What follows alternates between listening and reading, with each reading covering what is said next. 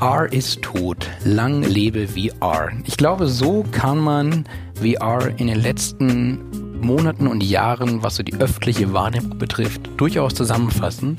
Und ich glaube, mein Gast Dominik würde mir da auch im Großen und Ganzen beipflichten. Grüß dich, du bist VR-Experte, du bist beruflich damit verbunden. Ja. Schön, dass du da bist. Stell dich mal ganz kurz vor. Ja, servus, schön, dass ich da sein darf. Äh, ich bin hier der quasi der, der Verfechter von Virtual Reality. Ich habe ähm, schon eine relativ lange Karriere in VR. Ähm, ich habe damals auf der Gamescom 2012 ein, äh, einen Prototypen der Oculus Rift ausprobiert und das war damals wirklich so ein Klebeband-Prototyp. Also da haben die Entwickler damals äh, einen, einen Smartphone-Screen Screen quasi rausgenommen aus einem Smartphone, äh, hinten Sensoren dran geklebt und das Ganze mit Klebeband an eine Skibrille befestigt. Und das, das, ich erzähle das deswegen, weil sich das irgendwie wild anhört. Es war aber damals tatsächlich ein Meeting, was mein Leben verändert hat. Also ich bin da rausgekommen aus dieser VR-Demo und dachte, oh mein Gott, ich muss irgendwie mehr Leuten von dieser Technik erzählen. Und ich habe mir auch wirklich vorgestellt, wie, wie cool es wäre, in so, in so Game-Franchises wie äh, Half-Life unterwegs zu sein oder Resident Evil, wo dann wirklich, wo dann wirklich der Spieleindruck nochmal ein bisschen ähm, mehr hervorkommt. Mhm. Und ich habe ähm, dann tatsächlich relativ viel gemacht in VR. Erstmal auf der persönlichen Seite Seite, habe ein Virtual Reality Germany Meetup gegründet, das in München selber organisiert, einfach um möglichst viele Headsets auf möglichst viele Gesichter zu bringen. Und ähm, habe dann 2015 meinen Job bei Rockstar Games gekündigt, um eine Virtual Reality Firma äh, in Silicon Valley hochzuziehen. Und ähm, danach ging es dann auch munter weiter mit meiner VR-Laufbahn. Ähm, ich habe dann bei Nvidia angefangen zu arbeiten und war da als Head of Virtual Reality für Europa, den Mittleren Osten, Afrika und Indien zuständig. Und habe in dieser ganzen Zeit äh, viele Prototypen gesehen, viele coole Experiences gesehen und habe wirklich ähm, ja, viel erlebt und bin nach wie vor dabei. Mittlerweile bei einer anderen Firma namens Eden. Ähm, da erzähle ich vielleicht später ein bisschen was drüber.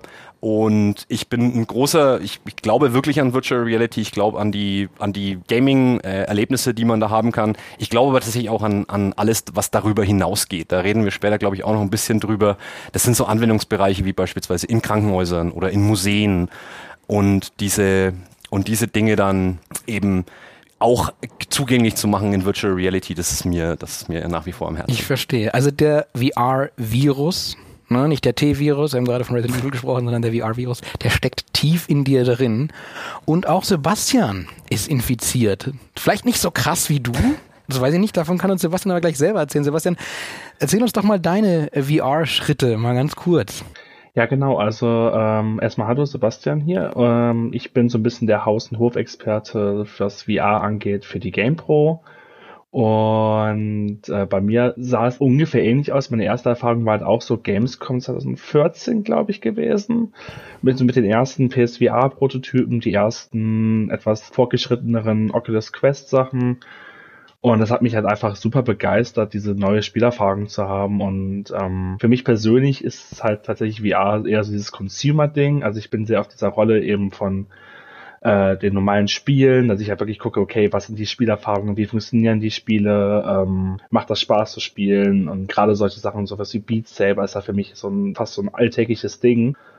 Ähm, genau, also bei mir sind auch so hunderte Spielstunden halt in VR schon geflossen. Aber es ist jetzt nicht, also ich beschäftige mich damit halt beruflich natürlich durch äh, den Job bei GamePro, aber jetzt nicht irgendwie krass irgendwie in dem Business-Ding, aber halt wirklich so auf Consumer-Ebene bin ich da sehr, sehr unterwegs. Freue mich auch sehr auf die ganzen neuen Consumer-Brillen, die halt kommen. Ja, perfekt. Oh ja damit decken wir eigentlich das ganze Spektrum ab. Ne? Du, der das Ganze auf der Business-Ebene äh, durchzieht, Dominik, und wir haben Sebastian, der das Ganze für die äh, GamePro eben auf der Gamer-Seite so ein bisschen äh, schaut. Ich bin gespannt auf einen, äh, ich freue mich, sagen wir so rum, auf einen geilen Talk.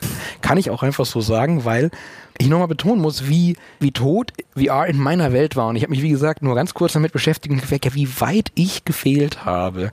Und das bringt mich auch zu meiner ersten Frage. Wie steht's eigentlich um Virtual Reality? Sebastian, ich will mal ganz kurz mit dir anfangen. Du hast äh, schon ein paar Sachen gesagt und dann ja. switchen wir zu Dominik rüber.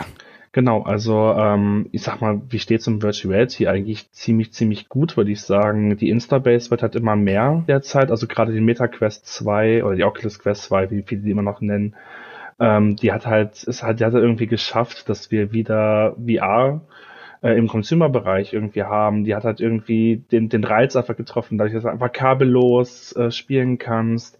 Du kannst, du hast 360 Grad Tracking, das Tracking funktioniert perfekt, es gibt kein Drifting mehr. Und es ist halt genau das, was die Leute halt irgendwie haben wollten. Das ist einfache, einfach mal die Brille aufziehen, Ding, äh, Controller anlegen und loslegen. Und ähm, ja, da gibt es super viele, die jetzt irgendwie hinterher wollen. Es gibt äh, natürlich PSVR 2, das jetzt äh, hoffentlich nächstes Jahr erscheint. Es gibt von Pico, glaube ich, heißen sie. Ja. Ähm, da gibt es noch ein neues Consumer-Headset und halt sind halt immer alle weiter dran, eben diese Technik weiterzuentwickeln und ähm, ist eigentlich ein super spannendes Feld immer noch. Das heißt, dieser Hype ist halt vorbei, natürlich dieser erste Hype, aber es hat sich halt so langsam immer weiterentwickelt und man merkt halt einfach, dass die, dass die Insta-Base mehr geworden ist, dass die ähm, MetaQuest halt, wie gesagt, super erfolgreich war. Und ja. Also, was, was, was in dem Zusammenhang ich bin da voll bei dir und was man da, was man da noch äh, hinzufügen kann, ist, ähm, das habe ich tatsächlich auch gar nicht so richtig mitbekommen.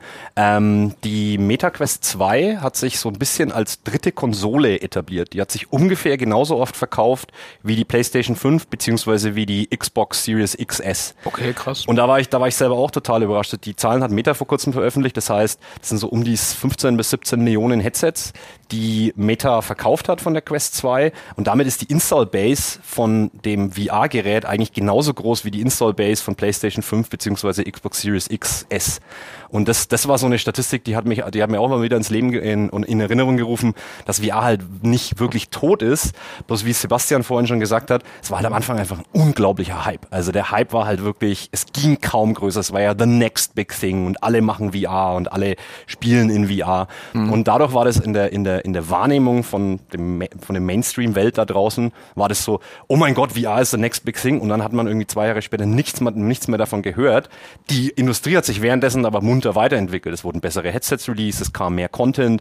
Und so bin ich heute tatsächlich da, um, um, um, um den Leuten auch da draußen mitzugeben, dass VR wirklich nicht tot ist, dass das vielleicht sogar, wenn man das sich vor fünf Jahren oder noch früher mal angeschaut hat und sich dachte, ja, VR ist ganz cool, brauche ich eigentlich noch nicht, dass man sich vielleicht jetzt die neuen Headsets, die Sebastian auch schon äh, angesprochen hat, einfach mal anschaut, weil die haben wirklich einen großen Schritt gemacht. Und ich bin, ich bin der Meinung, wir, wir stehen jetzt vor einer, vor einer neuen Generation von VR-Headsets. Okay, du hast es angesprochen. Ja. Äh, dann Dazu möchte ich noch was ergänzen. Aber natürlich. Okay.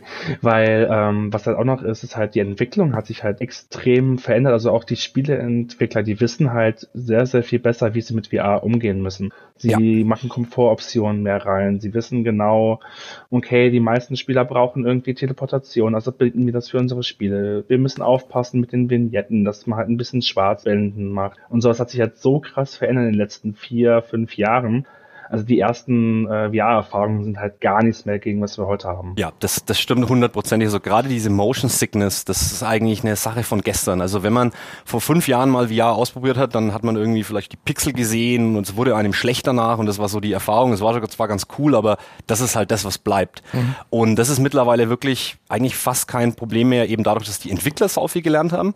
Wirklich, was kann ich dem Spieler antun? Was sind komfortable Experiences? Und das hat beispielsweise Valve mit Half-Life Alex eben perfekt gemacht. Da ist es wirklich, das ganze Spiel ist getrimmt auf Komfort. Also du hast alle Komfortmöglichkeiten und zum anderen, die, also zum einen die Entwickler haben gelernt und zum anderen ist die Hardware auch einfach deutlich bessere, besser geworden. Das heißt schnellere Abtastraten, äh, bessere Vorhersagen, wie sich der Kopf bewegt, dadurch auch weniger Motion Sickness. Also diese ganzen Geschichten haben wirklich einen, einen, einen deutlichen Weg nach vorne gemacht. Und jetzt zusammen mit den ganzen neuen Technologien und den neuen Features, die jetzt in der neuen Generation von VR-Headsets rauskommen, ist das wirklich ein ganz anderes, ganz anderes Spielerlebnis als noch vor ein paar Jahren. Also um nochmal ganz kurz auf diesen Hype zurückzukommen, ja. der ich, ich bin ja dieser Otto-Normalverbraucher, der genau dieses Problem hatte. Vermutlich, wenn wir jetzt in den Chat schauen. Übrigens, Chat, wenn ihr Fragen habt, stellt sie. Das ist überhaupt kein Problem. Wir sind hier im Live-Podcast. Ihr dürft gerne Fragen stellen. Haut sie gerne raus mit Ausrufezeichen Frage. Und äh, dieser Hype eben, der war ja so immens und ich kann es sein, dass die Technik dem gar nicht gerecht wurde und es deshalb wieder so abgeflaut ist, dass man gemerkt hat, man hat sich so viel davon versprochen, aber das konnte in dieser in dieser Zeit des Hypes gar nicht umgesetzt werden, was sich so der der Durchschnittsuser, der sich jetzt halt einen Gaming PC gekauft hat und eine VR Brille, die hat gesehen, boah, das ist eigentlich ganz cool, aber es klappt halt hier noch, hakt noch da, ja, ist noch nicht so geil, leg's weg und dann war der Hype vielleicht tot, aber das aber das war vielleicht dem, dem ganzen System auch ungerecht gegenüber, weil es einfach noch Zeit gebraucht hat. Würde ich so unterschreiben, ja. Also ich, ich habe meine persönliche Story war von diesem Hype auch so ein bisschen geprägt. Also ich habe eben, wie, wie vorhin erzählt, 2015 meinen Job bei Rockstar Games gekündigt und bin in VR und war dann im Silicon Valley, wo wirklich so die, also das war the next big thing überall sonst auch, aber gerade da war es halt wirklich durch die Decke. Also wir haben damals eine Firma gegründet, die heißt Realities. Äh, schöne Grüße an meine ehemaligen Kollegen. Ähm, die gibt's auch heute noch. Die machen ein schönes Spiel, das nennt sich Puzzling Places für die für die Quest 2. Äh, wenn es irgendjemand hat, auch für die anderen Systeme. Wenn es irgendjemand hat, äh, äh, hat dann äh, freue ich mich darüber. Die die, die Zeit damals, in, als wir das wirklich gelauncht haben, im 2015, 2016, war einfach wild. Also der Hype war unfassbar. Also das, das, wir haben beispielsweise innerhalb von wenigen Monaten 500 Millionen, äh 500, 500.000 Dollar aufgetrieben äh, für unser für unser für unser Unternehmen und damit das quasi dem den Startschuss gegeben. Und das ging dann in 2018 beispielsweise nicht mehr so schnell, weil halt einfach der Hype nicht mehr da war. Und das ist oft so bei neuen Technologien. Da geht erstmal die Hype-Kurve hoch und dann kommt so ein so ein Tal der Tränen, durch das die durch das die Branche durch muss. Und dann im Normalfall erreichen erreichen Technologien so ein Plateau der Produktion Produktivität nennt sich das. Da gibt es so einen schönen Gartner Hype Cycle nennt sich der. Und der passt eigentlich bei allen modernen Technologien. Also am Anfang alle so, oh mein Gott, was kann man damit alles machen? Und dann, wie du genau gesagt hast, ist die Technik eben nicht den Ansprüchen oder den, den, den Vorstellungen, wie die die Leute haben, ähm, entsprechend. Mhm. Und dann ist da oft dieses Gefühl da von, naja, das ist irgendwie doch nicht so, wie der Hype mir versprochen hat. Verstehe. Aber mittlerweile ist der Hype weg, aber die Technologie ist immer noch da und halt deutlich besser geworden als früher. Und Sebastian, du kannst das vermutlich von der Gaming-Seite auch absolut absolut äh, bestätigen. Jetzt haben wir ja bei Gaming aber trotzdem noch, abgesehen von Alex, haben wir da weitere Titel eigentlich, Sebastian, die, die da irgendwie auch noch wegweisend sein könnten und wie gehen Entwickler denn mit sowas um? Weil so. ich glaube, dass das in VR zu implementieren für Entwickler ist ja auch immer so eine Kosten-Nutzen-Abwägung, oder? Ja, auf jeden Fall. Also wenn wir jetzt äh, Alex natürlich als AAA-Spiel nehmen, dann gibt es gerade natürlich nicht so viel, was man jetzt irgendwie in der Wahrnehmung hat, aber Sony ist halt dran mit der PSVR 2 und da haben wir halt Horizon Call of the Mountain, so als das große nächste VR-Spiel, das irgendwie kommt. Und ähm, ja, ich konnte es äh, letztens anspielen. Also ich habe PSVR 2 schon ausprobiert und konnte es halt äh, anspielen und gerade Horizon ist ein, eine extrem immersive Erfahrung, super interaktive Welt. Äh, man kann die, also man kann alles irgendwie anfassen, alles irgendwie umschmeißen. Äh, es sieht so richtig krass gestochen scharf aus. Man merkt überhaupt nicht mehr, dass da irgendwie äh, dieser, dieser krasse Unterschied zwischen PS3, äh, zwischen äh, PSVR, PS4-Spiel merkt man halt nicht mehr so stark jetzt. Also es sieht schon wirklich sehr, sehr äh, viel besser aus äh, in der Generation, in diesem Generationswechsel. Ähm, die haben super viele Komfortoptionen drin. Man fühlt sich da einfach so viel wohler in diesem, dieser ganzen Welt. Ähm, das wird, glaube ich, so das große nächste Ding sein, wo sich, glaube ich, auch die, noch, noch mehr Leute halt irgendwie einfach drüber freuen, das mal spielen zu können. Ähm, ja, ansonsten, man darf halt VR-Spiele aus meiner Sicht nicht so immer nur als die kleine Mini-Erfahrung irgendwie sehen, sondern man muss halt einfach gucken, man hat halt ähm, ganz andere Spielmöglichkeiten als, als jemals zuvor. Also einfach diese Interaktivität in der Welt, äh, dieses mittendrin Gefühl, das ist halt einfach super schnell in VR halt irgendwie da. Ähm, zum Beispiel, wie, wie ich schon eben erwähnt, also eins meiner absoluten Lieblings-VR-Spiele ist halt einfach Beat Saber und äh, so eine Spielerfahrung kann man nur in VR haben. Einfach dieses mittendrin, dieses komplett im Beat sein, Steine zerschlagen, hört sich doof an, aber es ist halt einfach ein absolut geniales Spiel. Glaube ich sofort. Und ansonsten, ja. Also da habe ich Nachholbedarf. Ich sag's euch, wie es ist, ich habe ja. Nachholbedarf. Horizon in VR, also wir reden ja von der Horizon Zero Dawn Welt, oder? Habe ich es richtig verstanden? Genau, ja? genau. Also okay. es, genau, es spielt in der gleichen Welt und man man spielt halt eine neue Figur, also Ayla ist nicht mehr dabei. Die soll wohl als äh, Easter Egg irgendwie auftauchen, mal so als kleines Cameo, aber äh, man selbst spielt, selbst spielt halt so einen Shadow Carja und ähm, wird halt gefangen genommen. Es spielt zwischen Zero Dawn und Forbidden West und ähm, man muss dann halt so, halt so ein bisschen die Berge da halt erklimmen, gegen die Maschinen kämpfen Ähm, hat die verschiedenen Waffen, die man halt kennt. Also bisher habe ich halt nur den Bogen gesehen, den man halt einfach so spannen konnte, wie man es halt kennt. Einfach in der einen Hand den Bogen halten, den Pfeil hinten rausholen, schießen. Man kennt es halt. Das ist halt irgendwo gewohnte VR-Kost, aber es funktioniert halt echt gut. Und ähm, wenn, wenn ich da halt einfach mal über PSVR 2 insgesamt einfach sprechen kann, ist halt, es fühlt sich halt richtig, wirklich, wirklich wie eine neue Generation einfach an, weil man hat halt jetzt sehr, sehr viele neue Technik ähm, drin, die man so halt vorher noch nicht hatte. Da ist halt das Eye-Tracking drin, das war halt, ähm, können wir einfach mal drüber reden. Also es gibt halt jetzt die Möglichkeit, dass man eben äh, seine Augen, das ist so ein optionales Feature, dass man sagen kann, okay, die Augen können getrackt werden ähm, und darüber macht das Spiel halt, ähm, wird, wird halt das Rendering vom Spiel, also dieses Dynamic Foliated Rendering, glaube ich, heißt das, ja, ne? Genau. Ähm, ah ja, genau, da haben wir ein Bild. Genau, also da, wo wir hinschauen mit unseren Augen, das wird halt am schärfsten äh, dargestellt und außerhalb wird halt immer weniger, ähm, also wird es halt immer, sage ich mal, ein bisschen ausgeblendet in dieser peripheren Sicht, die wir haben.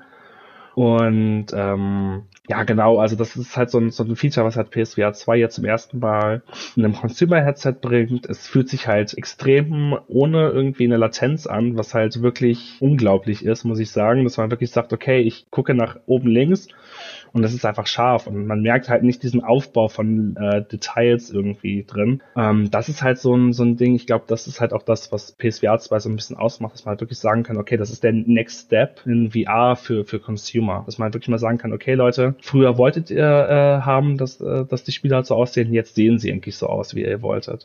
Ganz kurz für und, die ähm, Podcast-Zuhörer, wir haben gerade ein Schaubild gesehen es war eine Aufnahme eines Berges und da waren so verschiedene Kreise eingezeichnet und da wurde quasi dann dargestellt, was dann für den für das Eye-Tracking scharf gestellt wird und was dann nach nach außen hin, quasi wie wenn ihr euch auf, auf irgendwas fokussiert, ne, ihr stellt irgendwas scharf und so die Welt außenrum nehmt ihr ein bisschen wahr, aber die ist nicht wirklich bewusst vom Auge scharf gestellt ja. und das macht eben das Headset, ja. dass man quasi wie, wenn ihr euch im echten Leben umschauen würde, dass eben das, was man fokussiert, ist gestochen scharf und alles außenrum wird dann sukzessive immer weniger interessant ja fürs Auge ja. und dann auch eben bei der VR-Brille eben auch nur bedingt berechnet. Ja. Einerseits, um genau. vermutlich Performance zu sparen, aber andererseits, um auch möglich realistisch darstellen zu können, vermute ich mal. Ja, also wir haben uns damals, als ich bei, als ich bei Nvidia gearbeitet habe, viel mit diesem Thema beschäftigt. Wie kann man möglichst viel Performance rausholen? Weil bei VR, du hast ja die, die Problematik, dass du erstens auf einen größeren größeres Render-Target normalerweise rendern musst und auf zwei Displays. Das heißt, du hast deutlich mehr Rechenleistung, die du brauchst, um die gleiche Qualität in Spielen mhm. herzustellen. Und dieses Dynamic Foveated Rendering, was in der PlayStation VR 2 drin ist, macht sich eben eine Eigenart des menschlichen Auges äh, zunutze. Und zwar, das menschliche Auge kann eigentlich nur in einem relativ kleinen Bereich, das ist die Fovea, relativ scharf sehen.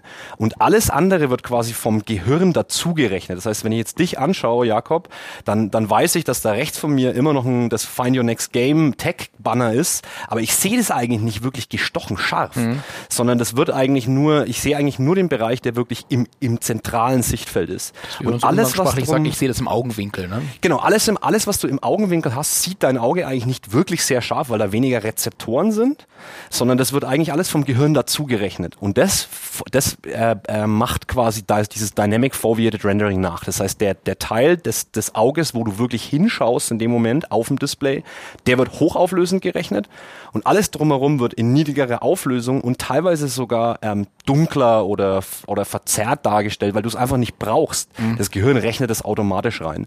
Und das Gute an Dynamic Foveated Rendering ist, ist, dass es, es schaut immer gestochen scharf aus, weil das, weil das, weil das so schnell geht, die Augenbewegung zu verfolgen und das Bild da zu rendern, wo du wirklich hinschaust dass du es eigentlich gar nicht wirklich merkst. Die Performance ist aber, der Performance-Gewinn ist aber deutlich. Und das ist beispielsweise der Grund, warum man jetzt solche Welten wie Horizon, die man halt in AAA-Qualität vom, vom, von der Konsole oder vom PC kennt, jetzt auch in VR in gestochen scharf machen kann, eben weil man sau viel Rechenleistung spart, indem man nur das berechnet, was der User eigentlich wirklich in dem Moment anschaut ihr, ihr stellt mich ja jetzt so ein bisschen vor ein Problem. Ne? Ich war, also mein Geldbeutel war immer froh, dass ich mit solchen Spielchen nie in Berührung gekommen bin. Jedes Mal, wenn ich dieses Format hier, Find Your Next Game Hardware, das letztes Jahr, das heißt Find Your, Next, äh, Find Your Next Game Tech, wenn ich damit in Berührung komme, dann brauche ich jedes Mal den neuen heißen Scheiße, über den ich hier rede. Ich glaube, ich kann das nächstes Jahr nicht machen, weil ich werde immer ärmer dann. so. Naja, es gibt ja auch Gott sei Dank auch äh, den, den Trend hin, dass die Headsets günstiger werden. Also wenn man sich das im Vergleich Vergleich zu vor fünf Jahren beispielsweise anschaut, wo die, die Oculus Rift, die erste Version damals hat 599 Dollar gekostet. Jetzt kriegt man für 400 Dollar auch schon Headsets, also für deutlich weniger Geld. Mhm. Und dadurch wird dein Geldbeutel vielleicht nicht ganz so sehr bluten. Ja, der weint trotzdem. Ich habe ihn hier drin, ich weiß nicht, ob du das hörst, aber so ein kleines Fiepen kommt aus meiner Hosentasche. Du hast äh, gerade schon neuere Headsets äh, angesprochen. Ne? Die heißen Headsets, ich sage es ja. richtig, oder? Wir haben gerade schon über, über Geschichten gesprochen wie äh, im PlayStation VR mit der, mit der PS5. Wir haben äh, generell über Next Gen gesprochen. Was, was erwartet uns denn da jetzt so? Weil da scheint ja immer wieder was zu kommen. Ne? Das ist vielleicht wie bei Grafikkarten, wo jetzt schon die über-übernächste Generation in der Entwicklung steht. Ähm, also die Frage ist quasi, was, was, was so in Zukunft was kommt jetzt so? Was, was steht jetzt so, was steht jetzt so an für den, für mich der jetzt sagt, okay, wenn das Horizon-Ding rauskommt, dessen Namen ich schon wieder vergessen habe, aber wir werden sicherlich gleich nochmal sagen oder aufschreiben, dann, äh, was muss ich denn, mit was muss ich rechnen? So, was, das wird in einem halben Jahr, ja, keine Ahnung, vielleicht rauskommen, weiß ich nicht, weiß man das schon? Ähm, man hat eine gute, man hat einen guten Ausblick, was jetzt diese nächste Generation, über die Sebastian und ich auch schon gesprochen haben, ist. Die kommt jetzt so dieses Ende dieses Jahres raus. Okay, also das ist, okay. das ist, steht tatsächlich so ein bisschen vor der Tür. Und diese Generation ist zum einen äh, so ein bisschen Enterprise-lastiger mit der Quest Pro beispielsweise, ist aber auch ähm, ist aber auch äh, deutlich kleiner geworden. Also das ist so eine, das ist so eine Sache, deswegen rede ich immer von einer neuen Generation von VR-Headsets, weil die Dinger einfach wirklich deutlich kleiner wurden. Also ähm, wenn man sich beispielsweise die Quest Pro ähm, anschaut, die ist deutlich schmaler als die Quest 2 noch vorher war. Und der Hauptgrund dafür sind äh, sogenannte Pancake Lenses. Das ist eine neue Optikbauweise im Prinzip, die es ermöglicht, deutlich geringeren Abstand zwischen den Linsen und dem Display zu haben. Das heißt, das, was normalerweise so weit vorne bei dir rausschaut bei einer Quest 2, ist mhm. eigentlich der Abstand, den du brauchst zwischen den zwischen den Linsen und dem eigentlichen Display. Und äh, beim bei den bei den Pancake Lenses ist es so, dass man eben die, die Linsen ganz nah ans Display machen kann. Das heißt, man hat wirklich eine deutlich schmalere Bauform von diesen Next Generation Headsets. Für die für die Podcast Zuhörer, wir haben gerade ein, ein kleines Schaubild hier im Live-Programm gesehen. Das hat die beiden, glaube ich, so ein bisschen gegenüber dargestellt. Und die dickere, nenne ich es jetzt einfach mal, ich hätte jetzt geschätzt, dass die locker doppelt so groß ist, von der Tiefe, quasi von den Augen, was dann so auf meinen Augen drauf sitzt. Hätte ich jetzt geschätzt auf über das Schaubild. Also ja, ungefähr, oder? Es ist ja, es ist, also es ist, so es, ist, es ist wirklich, es wird wirklich deutlich kleiner. Die einzige Next Generation VR-Brille, die das jetzt nicht hat, ist die PlayStation VR 2. Die setzt immer noch auf ein traditionelles äh, Linsenmodell. Ähm, aber alle anderen, die jetzt so Ende des Jahres auf den Markt kommen, also beispielsweise die Quest Pro, ähm, die in Kürze auf den Markt kommt, oder beispielsweise auch die Pico 4, die haben alle diese, diese deutlich schmalere Bauform. Und dadurch sind die Dinger nicht nur kleiner, sondern halt auch leichter. Und zusätzlich haben die mittlerweile den Akku hinten. Das heißt, du hast nicht mehr den Akku, der dir vorne irgendwie das, Hand, das, das, das Headset runterzieht, sondern du hast eine schöne Gewichtsverteilung zwischen vorne und hinten ja, und kannst genial. es dadurch auch einfach länger tragen und bequemer tragen. Ja klar, absolut. Ich meine, ja, auch eine, es ist vermutlich eine nicht wirklich technisch gar nicht so aufwendige Neuerung, aber den Akku hinten zu haben, macht glaube ich schon leichter. Sebastian, konntest du das bereits eben diese testen, jetzt als du jetzt von Horizon gerade gesprochen hast, oder war das genau, noch eine also PS, nee, genau, das war das, das war PSVR 2 gewesen, das war halt ein Prototyp von der Version, aber es war schon recht, äh, ich würde halt schon sagen, dass das die äh, fertige Version war von der PSVR 2. Ähm, genau, also ich konnte halt auch die neuen Controller natürlich an äh, auswählen, die haben ja auch gerade gerade ganz kurz gesehen. Die sind jetzt ein bisschen mehr, Entschuldigung, äh, die sind jetzt ein bisschen mehr ähm, angepasst an, an die Oculus Controller. Man hat jetzt so einen Ring, da setzt man seine Hand durch und hat dann zwei Analog-Sticks, man hat die ganzen Face-Buttons, man hat hinten die adaptiven Trigger, ähm, man hat diese Seiten-Side-Buttons zum Greifen. Also das ist halt, ähm, das ist halt super neu. Man hat äh, haptisches Feedback in den Controller drin, dass man natürlich dann auch dieses, äh, das gleiche, die gleiche Vibrationsgefühl hat wie bei äh, beim DualSense. Wenn man jetzt zum Beispiel, keine Ahnung, man, man schießt mit der äh, mit einer Knarre ab, dann spürt man halt wieder den, den Rückstoß, man, der, der Trigger hinten, der wackelt ähm, das ist halt was ganz Neues, das wir so in VR noch nicht hatten. Und was auch sehr neu ist, ist halt eine Vibration am Kopf. Im Kopfband äh, von der PSVR 2 befinden sich nämlich Vibrationsmotoren, die auch genauso ähm, sind, sind wie halt an den Controllern. Und das war für mich das erste Mal, als ich das ausprobiert habe, dachte ich halt, okay, ähm, Vibration am Kopf, das möchte ich nicht. Also es ist etwas, was ich, also das habe ich dann nie gespürt. Ich gehe auch nicht freiwillig hin und halte mir irgendwie ein Massagegerät an den Kopf oder irgendwas. Also das ist halt so super komisch. Aber wenn man es dann das erste Mal spürt, zum Beispiel bei Horizon, ähm, da gibt es so riesige Maschinen, das sind so Vögel.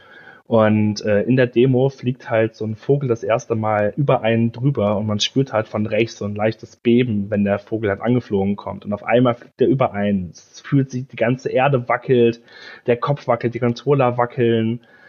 Und dann wird alles wieder langsam nach links leichter. Also man hat halt wirklich so viel mehr Immersion durch dieses Headset-Gewackel, äh, was sich im ersten Moment komisch anhört, aber es ist eine extrem coole Erfahrung einfach. Und ich finde, die bringt auch für VR äh, noch, noch mal ein ganz neues Gefühl. Ach du Schande. Da, also ich bin, ich muss, ich muss als, als, als Disclaimer vorneweg geben, ich bin, was sowas betrifft, ich bin absoluter äh, RGB-Fanatiker, nur dass ihr mich kurz einordnen könnt, und ich bin absoluter Grafikfanatiker. Also bei mir muss immer alles so möglichst geil und schön aussehen, wie es nur kann. Und wenn ich das jetzt höre, dann denke ich mir nur so, take my money, ich will den Scheiß. ich bin aber auch so leicht zu beeinflussen bei sowas, weil ich eben auf sowas so hart stehe. Ähm, aber vielleicht geht's euch da draußen ja auch ein bisschen so. Wir haben jetzt viel über Gaming gesprochen. Wir haben gesagt, die neuen VR-Headsets, die werden leichter. Die werden besser in jeglicher Hinsicht. So könnt ihr das, glaube ich, auch bestätigen. Ne? Jetzt haben wir auf deinem, auf deinem Shirt steht schon, Dominik. Ich wollte dich noch mal ganz kurz äh, interviewen, was denn, ah, man sieht es gerade nicht im Bild hier im, im Livestream. Ah doch, jetzt sieht man es perfekt. Da steht Eden drauf. Das ist ein, ein schwarzes Shirt mit, mit weißem Schriftzug. Und ja, du hast mir äh, in, einem, in einem Vorabgespräch gesagt, ein Teil deiner Bezahlung ist ein Kinderlächeln. So zumindest ähm, hast du es irgendwie angeteasert. Möchtest du ein bisschen Licht ins Dunkel bringen, was ihr genau äh, mit Eden macht? Genau, da kann ich dir, da kann ich dir gerne mal mehr dazu erzählen. Also man muss dazu, man muss bei VR wirklich so ein bisschen äh, die zwei Felder auseinanderhalten. Also es gibt in, in, in Gaming wirklich viele Anwendungen, wo du halt die kannst du einfach auf einem Flatscreen so nicht haben. Also beispielsweise Half-Life Alex ist immer so das, das Paradebeispiel. Da ist es so, dass die, dass, dass du kannst es einfach auf einem Flatscreen nicht so haben. Also diese, diese, diese Panikmomente, wenn da ein, ein Headcrab-Zombie auf dich zukommt und du musst nachladen, wirklich mit echter Handbewegung und so. Das ist, das, das sind einfach Momente, die kannst du, die kannst du so nicht nachstellen. Und ähm, das ist im Gaming eben ein, ein super Anwendungsbereich für die für alle Leute, die eine immersivere Spielerfahrung haben wollen. Aber genauso kannst du diese Immersion auch in, in vielen anderen Feldern nutzen. Und wir bei Eden haben uns halt ähm, zum Ziel gesetzt, deswegen das Kinderlächeln. Ähm, wir haben Content produziert und auch eine, eine spezielle Hardware produziert, die es einfach macht, Leute in Virtual Reality zu bringen und dann Content produziert, der sich spezifisch an äh, Kinderkrankenhäuser richtet.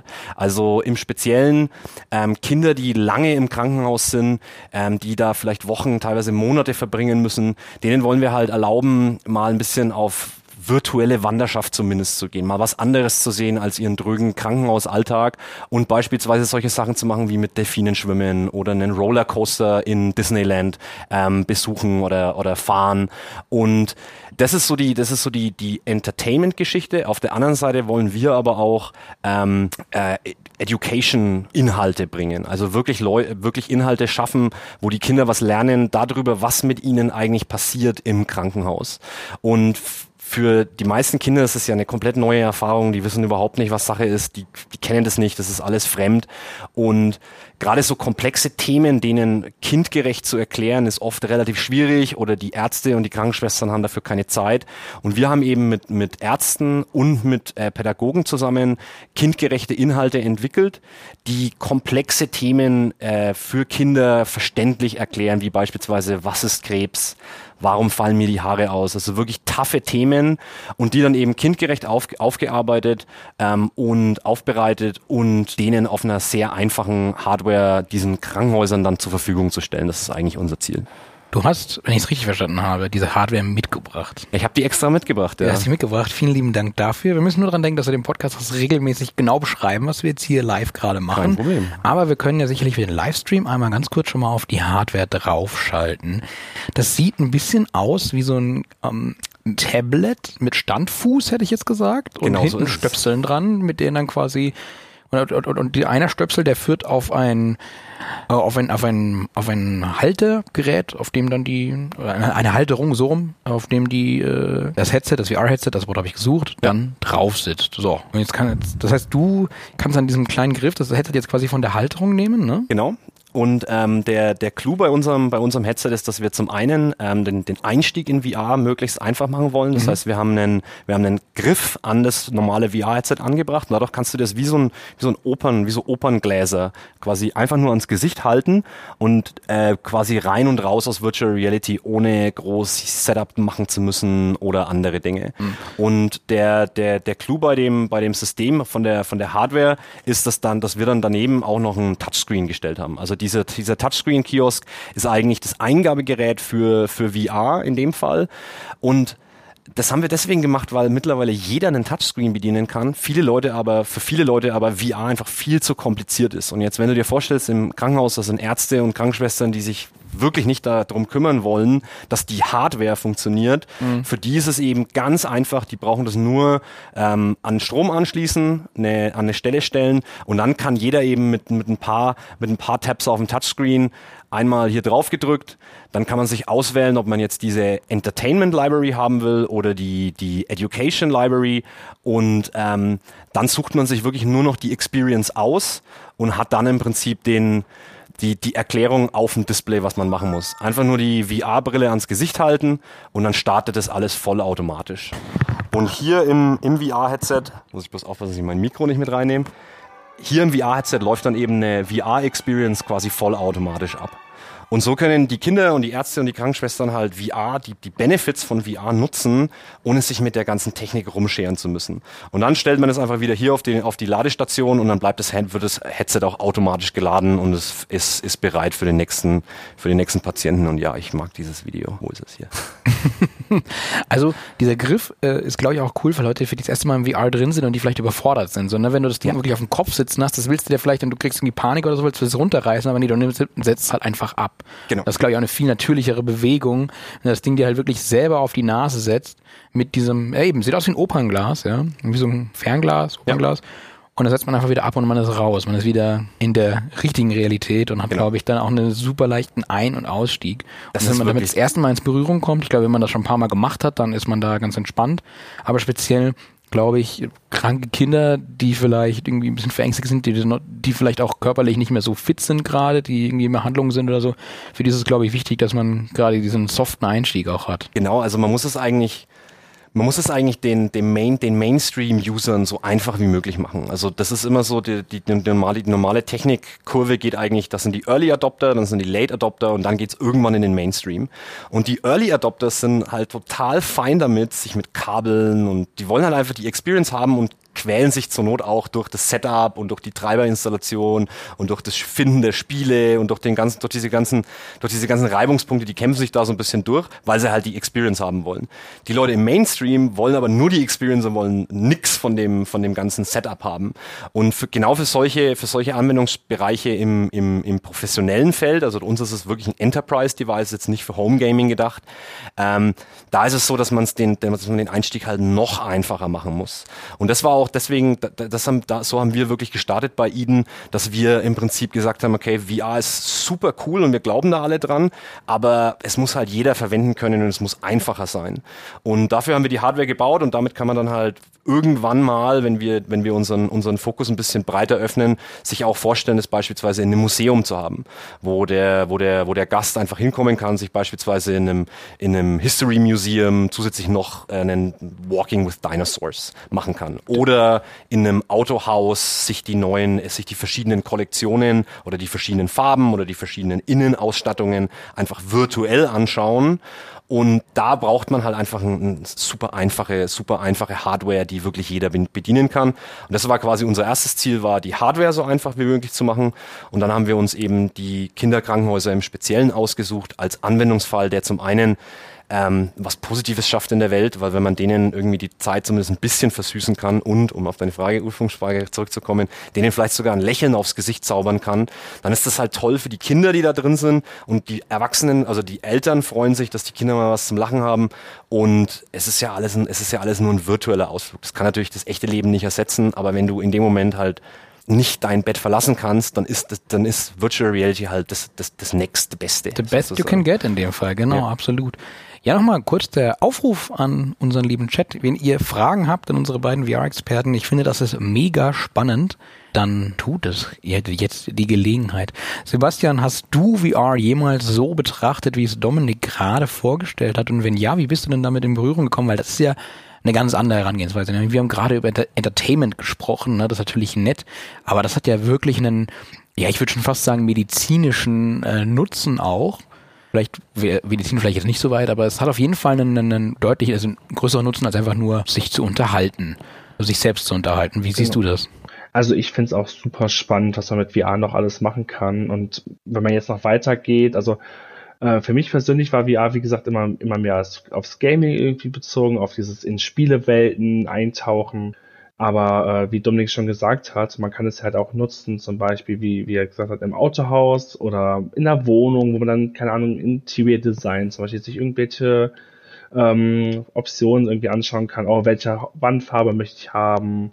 Und ähnliches. Also sowas habe ich mir auch schon mal überlegt, dass man sowas auf jeden Fall, dass das halt ein Ding ist, das mit VR oder wie man ja auch sagt, Mixed Reality oder Augmented Reality, ähm, was ja auch nochmal ein großes Thema ist, äh, einfach erledigen kann. Also deswegen, die, die, ich sag mal, es gibt super viele Anwendungsmöglichkeiten und äh, Gaming ist halt nur eins davon. Gaming ist natürlich das, was uns alle vielleicht äh, reintreibt in VR, aber im Endeffekt äh, kann gibt's da so viele Möglichkeiten. Also, ja. ja, also ich bin auch wirklich absolut begeistert, was da noch geht. Ich ähm, im Hintergrund rattert so mein Gehirn, was was man noch alles so machen könnte. So, äh, so ging es mir 2012. So keine Ahnung.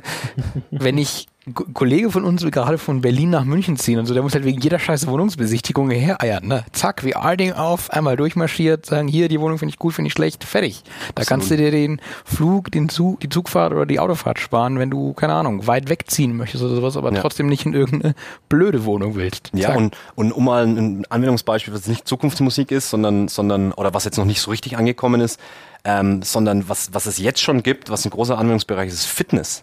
Da hätte ich auch nicht damit, nicht wirklich damit gerechnet, noch vor ein paar Jahren, weil man hat ja ein Headset auf dem Kopf und man schwitzt ja noch mehr. Also das ist ja wirklich so, man hat, und dann beschlagen die, beschlagen die Scheiben. Aber mittlerweile sind die Headsets halt so, dass sie bessere Lüftung haben und die, die Experience sind so, dass du wirklich fit werden kannst mit Virtual Reality. Also du setzt dir dann die, du setzt dir dann die Brille auf und du hast im Prinzip Cardio. Also du machst im Prinzip, du bewegst deinen ganzen Körper. Du hast solche Sachen wie wie bei Beat Saber, wo man das, wo man Blöcke zerschlagen muss, kommen quasi äh, Objekte auf dich zugeflogen, die man dann halt aus der Luft zerschlagen muss. Einmal mhm. hier Oberkörper trainieren, dann einmal runter in den Squat und unten schlagen, runter auf den Boden und Liegestützen machen. Also du kannst ja die ganzen Kopfbewegungen, die ganzen, also die Handbewegungen, also bei Liegestützen ist ein bisschen schwierig, aber wenn du die Controller in der Hand hast und stehst, weißt du ja, was der, was der Spieler macht. Und darüber kannst du dann relativ leicht abschätzen zumindest, was für einen Kalorienverbrauch du hast.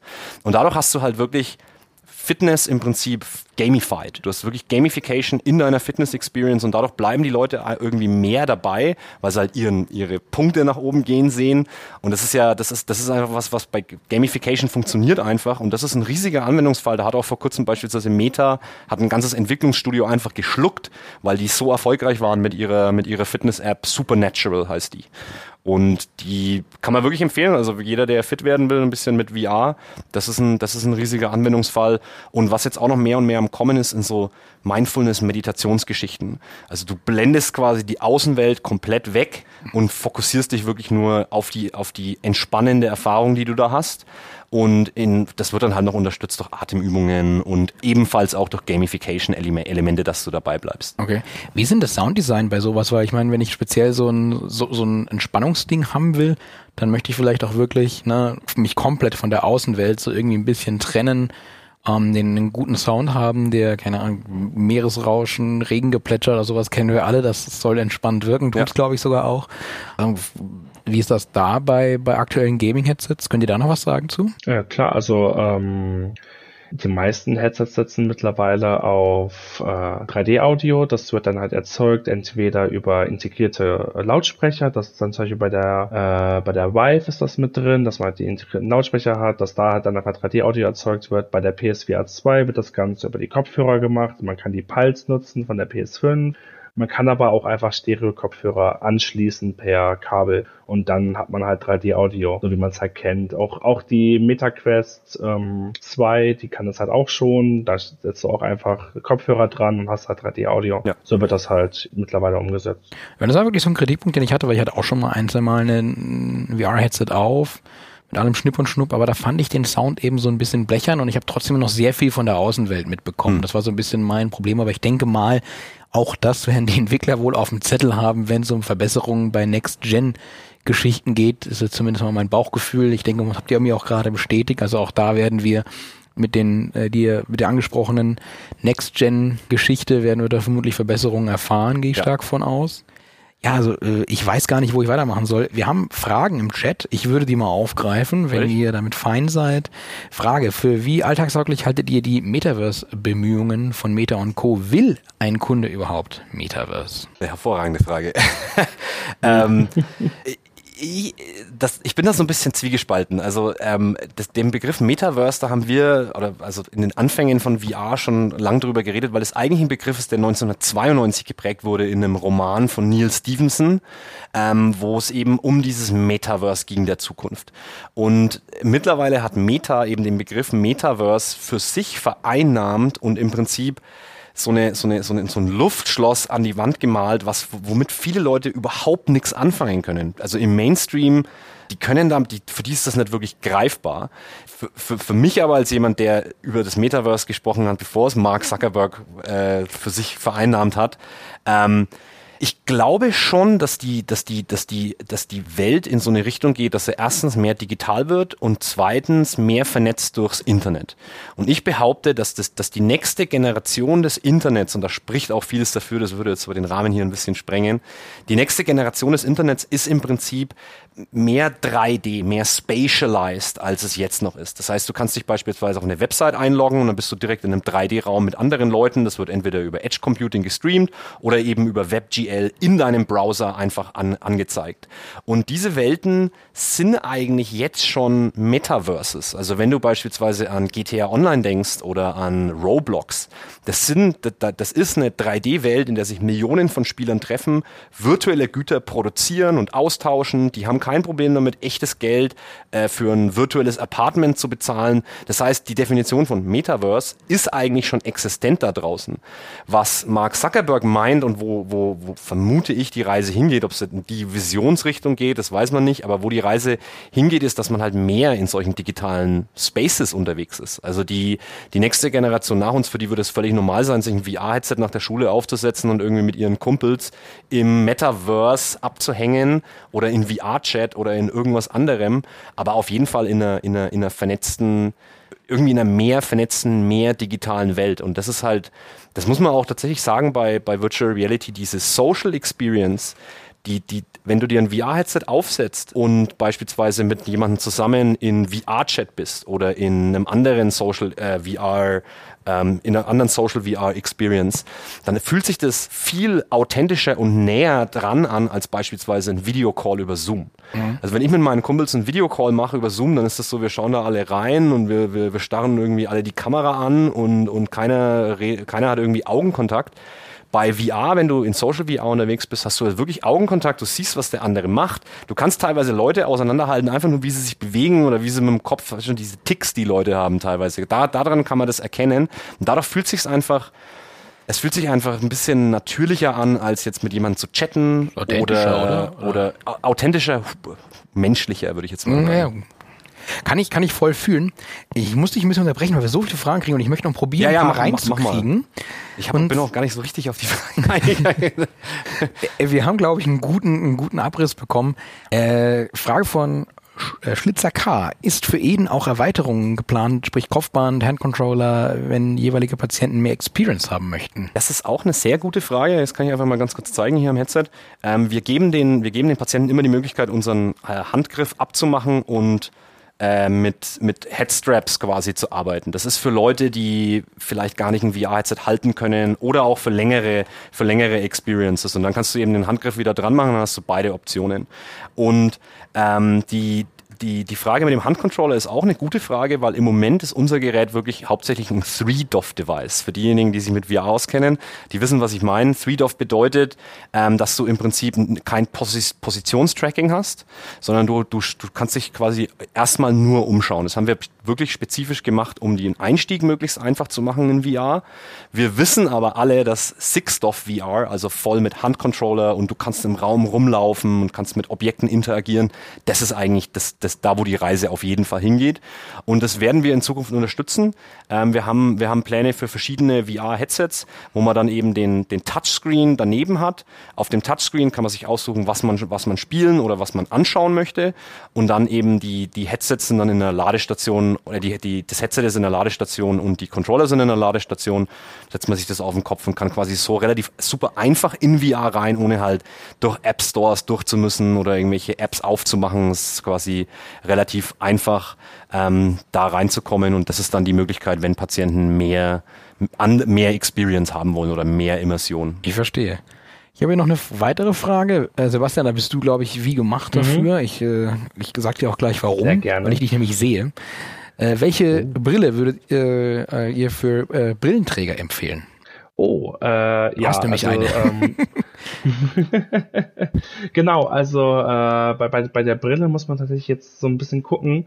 Mittlerweile ist es tatsächlich gar nicht mehr so das Problem, dass man eine Brille unter der VR-Brille trägt. Also ähm, die Quest zum Beispiel hatte, hatte jetzt schon so Abstände gehabt, die kann man reinmachen, das sind so kleine Plastikdinger, die macht man um das ähm, um die Linsen herum. Und äh, dann kann man halt einfach die Brille anlassen, dann hat man so einen kleinen Abstand und man kann es trotzdem super gemütlich tragen. Äh, die PSVR 2 ist sogar noch einfacher, bei der PSVR 1 war es auch schon gut möglich. Ähm, die ist ja so gebaut, dass man halt vorne dieses Set, also vorne ist halt der Bildschirm, ähm, der ist halt an so, einem, an so einer Schiene dran, die kann man halt nach vorne schieben, dann setzt man das Headset auf, das Kopfband äh, macht man so nach außen und ähm, dann setzt man halt einfach die VR-Brille auf und schiebt dann halt so nah einfach das Visor dran, bis es für einen gemütlich ist. Also man kann die Brille ohne Probleme anlassen mittlerweile. Und ähm, ich persönlich, also weil, weil man hat halt nicht mehr diese Skibrillenartigen VR-Brillen heutzutage, die halt so komplett drücken, die irgendwie ganz komisch anzuziehen sind, die irgendwie drei, vier Klettverschlüsse haben, die man ganz festziehen muss und sonst wackelt alles. Also ich würde sagen, heutzutage kann man ohne Probleme eine Brille einfach unter der, unter jedem Headset tragen. Das heißt, kurz gesagt, eigentlich so jede aktuelle Brille, die in den letzten ein bis zwei Jahren irgendwie rausgekommen ist, kann man das so äh, abschließend sagen? Im Normalfall schon. Also wenn es jetzt eine Brille ist, die irgendwie total weit ist und total breit ist, dann ist es natürlich immer ein bisschen tricky. Ähm, man muss aber dazu sagen, dass es auch ähm, optische Einsätze Sätze gibt für Virtual Reality Brillen. Das heißt, du kannst dir äh, Prescription Lenses holen. Da brauchst du gar keine Brille mehr. Und das ist immer also einfach meine Sehstärke, die ich dann da reinhaue. Genau, kannst, cool. kannst quasi deine, kannst quasi deine, dein VR-Headset äh, mit zusätzlichen Linsen ausstatten und dadurch ähm, hast du quasi deine Sehstärke in, in Virtual Reality. Oh, Aber es ist im Normalfall kein großes Problem mehr. Nächste Frage. Man muss auch keine Angst, man muss auch keine Angst haben, dass man irgendwie die Linsen zerkratzt mit der Brille. Also das ist mir noch nie passiert. Deswegen, also da muss man keine Angst haben. Ja, wunderbar. Perfekt. Dann dann weiß ich, auch wenn ich älter werde, kann ich die, kann ich das VR-Headset, das ich morgen kaufen werde, vermutlich auch noch anziehen. Sehr, sehr gut. Denn das Augenlicht wird tendenziell nicht besser.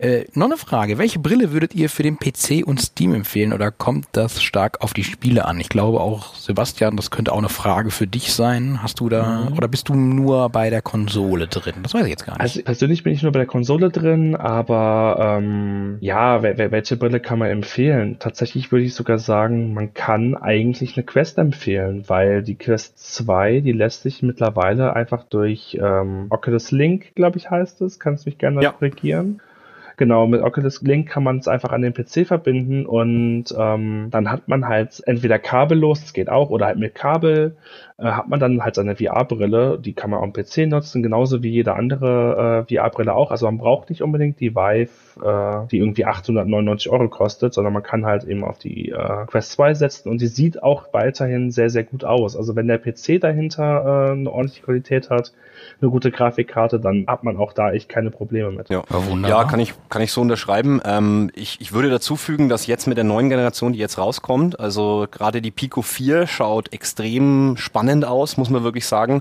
Ähm, Pico ist ein Headset-Hersteller, die, die sind schon echt lang dabei, die waren bloß immer so irgendwie so und haben halt so, so eine Neben, Rolle gespielt.